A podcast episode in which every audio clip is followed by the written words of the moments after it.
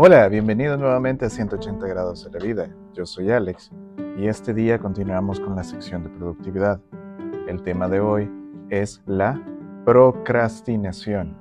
¿Tú ya la has escuchado? Vamos al tema.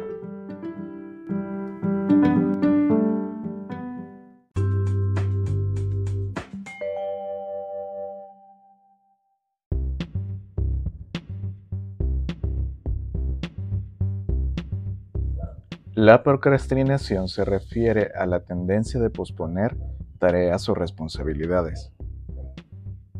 Esto puede tener un impacto significativo en la vida de una persona, ya que puede afectar la productividad, la salud mental y el bienestar en general. Además, puede tener efectos negativos que se pueden manifestar de la siguiente manera una reducción de la productividad y rendimiento en el trabajo, escuela u otros lugares donde se desempeñen actividades. Estrés, ansiedad o aumentar la ansiedad si ya se sufre de ella. Presenta baja autoestima, que incluyen además tener sentimientos de fracaso. Puede también propiciar problemas financieros debido a la falta de cumplimiento de obligaciones laborales y fechas límite de pago, por ejemplo. También puede mostrar problemas de salud física y mental, como el sueño, como trastornos de sueño y depresión. Es importante tener en cuenta que la procrastinación puede ser causada por problemas subyacentes, como lo puede ser la depresión, sufrir trastornos de ansiedad o trastornos de atención e hiperactividad. Por lo que es importante buscar ayuda profesional al notar la presencia de alguno de estos síntomas mencionados. Ante esto surge la pregunta, ¿La procrastinación es algo que solo puede afectar a los adultos? Pues no, no lo es. La procrastinación puede afectar a las personas de todas las edades. No diferencia en niños, adolescentes, jóvenes o adultos. Sin embargo, la procrastinación puede manifestarse de diferentes maneras en cada etapa de la vida a edades tempranas en la niñez puede manifestarse como falta de motivación o interés en tareas escolares o en las tareas diarias. Además de tener dificultades para empezar o completar cualquier tarea. O de mantenerlos enfocados durante periodos prolongados de tiempo en una actividad. A nivel de la adolescencia, esta puede manifestarse como una tendencia a posponer tareas relacionadas con la escuela, estudiar para exámenes o completar proyectos.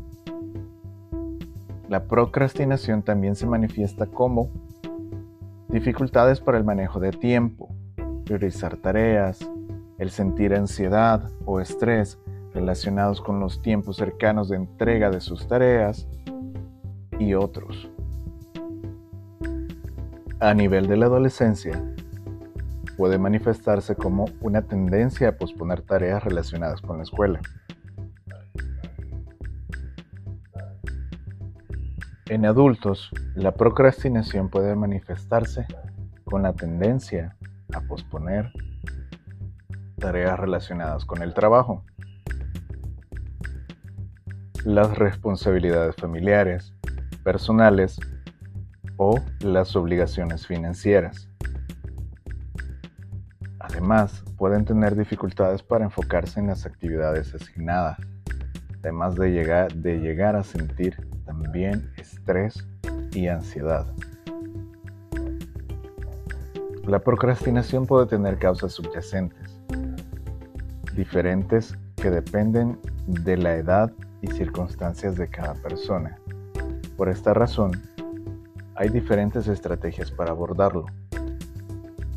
En el ámbito laboral, la procrastinación puede abordarse a través de las siguientes estrategias. Número 1. Capacitar a los, em, a los colaboradores en el manejo del tiempo y la productividad. Número 2. Proporcionar un ambiente de trabajo que fomente la concentración y reduzca las distracciones. Número 3. Fomentar la comunicación colaboración en el equipo. Número 4. Establecer metas claras y alcanzables, dando seguimiento a los proyectos asignados. Número 5. Proporcionar apoyo para la salud mental y bienestar emocional de los colaboradores. Número 6.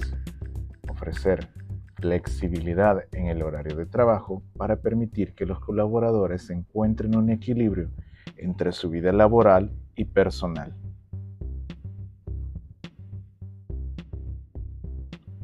Es importante tener en cuenta que si un colaborador está luchando contra la procrastinación, se le debe brindar ayuda y apoyo para poder abordar el tema de la mejor manera. Esto incluye acudir con un terapeuta o consejero, de ser necesario, y recordar que esto es muy importante. Otras estrategias, de manera general, que son efectivas para combatir la procrastinación son las siguientes. Número 1. Establecer metas específicas y alcanzables. Número 2. Hacer una lista de tareas diarias y priorizar las más importantes. Número 3. Establecer plazos para completar tareas y dar un seguimiento.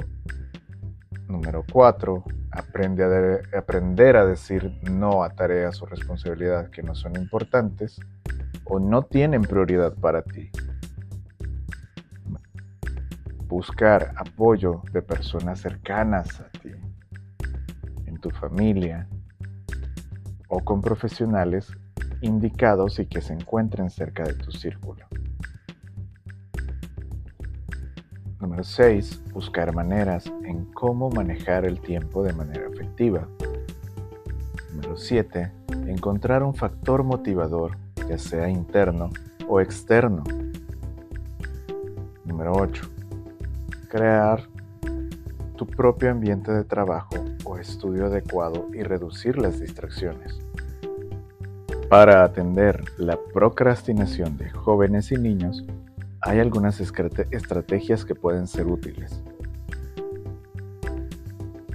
Establecer metas y plazos realistas, porque esto ayuda a niños y a los adolescentes a establecer metas que puedan permitir completar las tareas y proyectos para ayudar a sentir un logro y una motivación idónea. Priorizar tareas. Enseñar a los jóvenes a enfocarse en las tareas más importantes primero, ayuda a evitar posponer las tareas que se les asignen. Establecer un horario de trabajo puede ayudar a los niños y adolescentes a desarrollar hábitos saludables y a enfocarse mejor en sus tareas. Fomentar la disciplina ayuda a niños y adolescentes a desarrollar la autodisciplina y aprender a manejar sus distracciones para evitar posponer sus tareas. Proporcionar un ambiente de trabajo adecuado.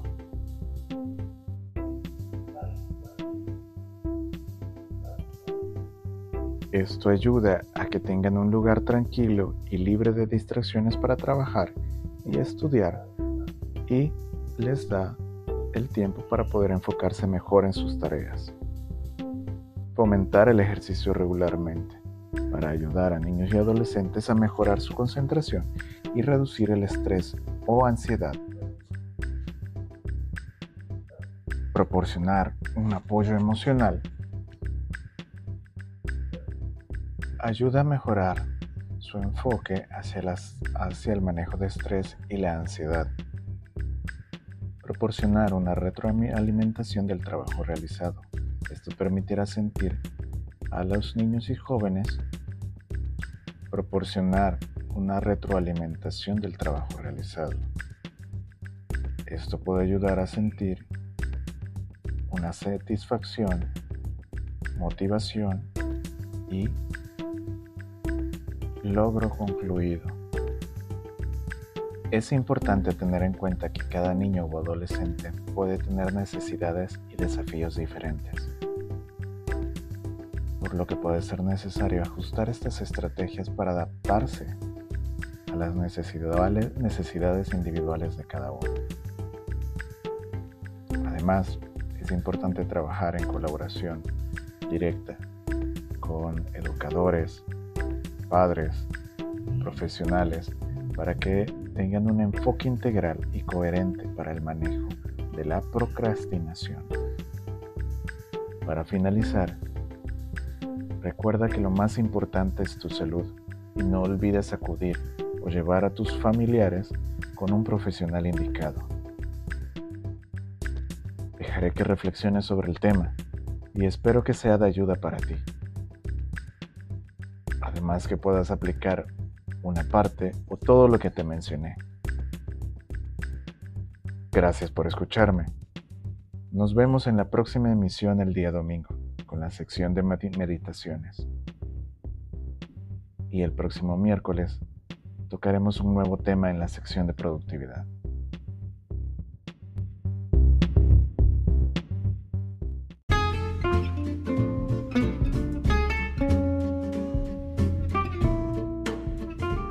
Si el programa te ha gustado, por favor compártelo con alguien más. Te dejaré un link para que puedas enviar un mensaje de voz si lo deseas, con tu opinión sobre el tema o compartir tus comentarios. Que tengas un gran día. Buenos días, buenas tardes, buenas noches.